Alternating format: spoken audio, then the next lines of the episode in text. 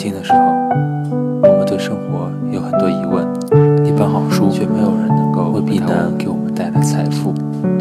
但如果想拥有更好的生活，这本书一定能够帮助到你。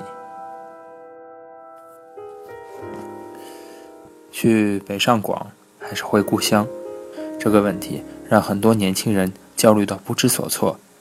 这是一种抉择。但我们的教育系统却似乎从未教授过你如何去面对生活里这类重大的选项。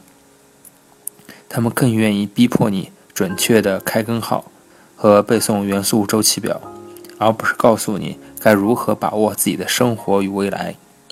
实际上，真的进入到社会之后，你会恍然发现，之前学的那些知识基本是失效的。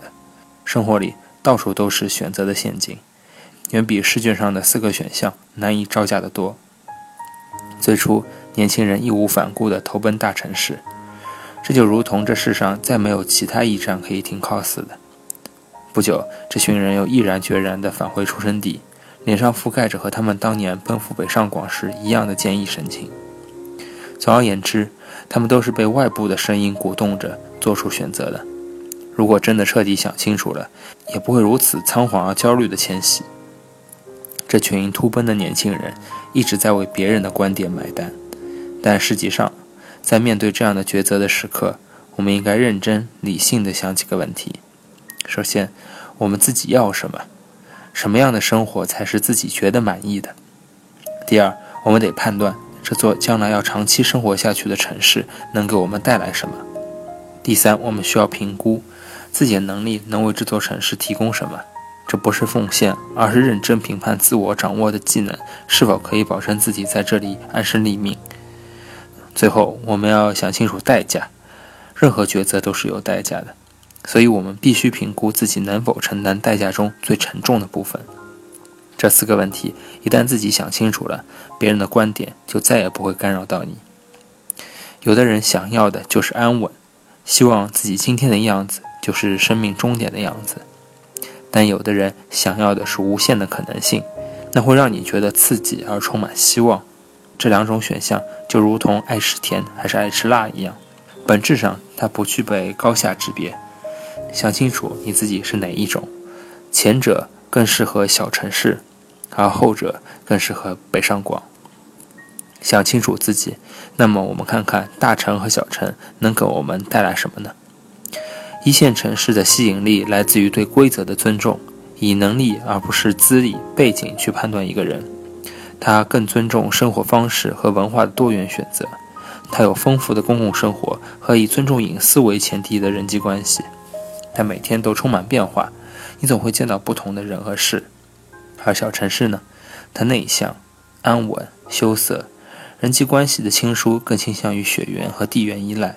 它不会发生剧烈的改变。一切都很安全可控。如果你的性格独立，喜欢冒险，愿意为某种不确定的未来而奋斗，享受那个过程，担得住后果，也享得了喜悦，对不同的人和事抱有好奇，那么北上广是非常好的选择。如若相反，那么你就需要把自己安放在一座小城里。对于很多人来说，自我评估可能是最难的一件事情，因为我们的教育体系只在一个真空环境下传授。却从来没有让我们用更宏大的知识和文化系统来检视我们自己，也从未教授过我们该如何判断我与世界的关系。其实，遇到这样的情况，效率最高的方式就是把一切简单化。首先，想想你最想从事的，同时又可以当做职业的是什么，然后对比一下小城和大城哪里可以为你提供更多而更靠谱的可能性。之后。评估你所掌握的技能是否可以应对这项工作，在你的兴趣支撑和能力应对的基础上，在未来可见的时间中，能否为自己赢得增值的空间？如果这个工作选项是长期选择，那么你可以试试看，这个系统中做的最好的、最差的以及基本面是什么样。如果你目前的选择是过渡性的，那么你如何抵达你真正想要从事的那些工作呢？这中间的计划又是什么呢？如果这座城市有众多可以满足你选项的工作，并且可以支撑你向下一个目标进阶，那么你可以放心留在这里。如果不能，那么就离开吧。乐观的人总热爱考虑好的结果。但做出抉择，尤其是重大抉择的时候，最应该做的，其实恰恰就要看清最差的结局。如果你能承担这种结局，那么就去做吧。我们看看北上广和小城市的负面都有什么。在大城市，或许你不得不居住在憋屈的空间里，忍受漫长而压抑的通勤过程，感知令你绝望的贫富差距。你的梦想最终可能会沦为白日梦，成功是个传说。斗志无法在短期内变现，现实就像温水煮青蛙般慢慢把你吞没。而去小城市，你就必须面对盘根错节的关系，服从背景比能力更重要的潜规则，放弃让别人尊重你隐私的不切实际的幻想。公共空间、多元文化和个性在这里是一种笑话，这大致上就是两种抉择的代价。认真想一想，到底哪一种更无法承受？然后选择就摆在那儿了。中国人有一种团体操综合症，人们总是习惯在同一个时期做出同一种姿势，来维持自己脆弱的安全感。流行去大城市闯荡的时候，所有人都一拥而上，逃离北上广的口号一起来，同样一群人又开始回撤。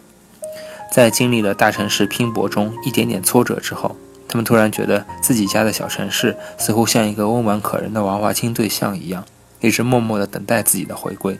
但自己却一直负心的流浪在外，乐不思蜀。他们带着这种愧疚、失落和落叶归根的莫名悲壮感回到了故乡，然后因为完全无法适应，又再一次陷入焦虑的死循环中。有一句过气的句子，十分适合一些在大城小城之间踌躇的人：我们出发的太久，以至于忘记了出发的目的。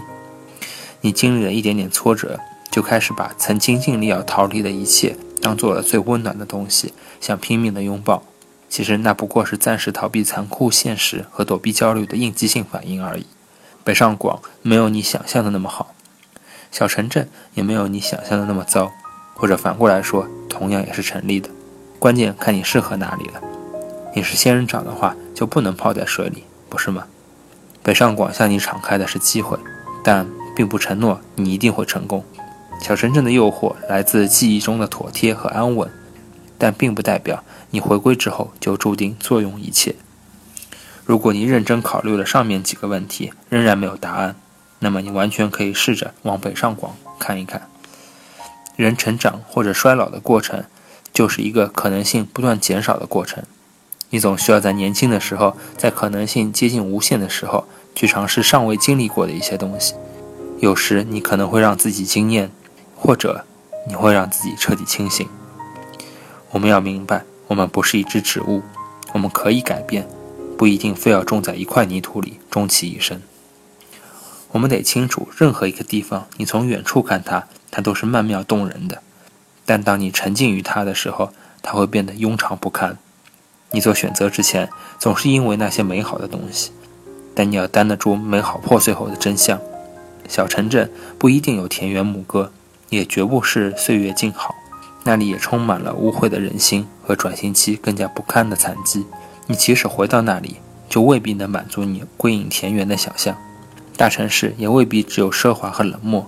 你不会仅仅因为工作于北上广，就天然闪烁着与众不同的格调。找一个适合的位置开始生活，面对一个问题，解决一个问题，尽量把自己变得强大一点，再强大一点。你就能给这座城市创造更多的价值，同时你也会得到更多的东西。你和任何一座城市都互不相欠，它没有义务天然保证你舒适。每个人光鲜的背后都各自承担着各自的代价。他们在朋友圈发发笑脸和美食，这并不意味着他们的心里就没有悲伤，只是他没有悲伤的坐在你身旁而已。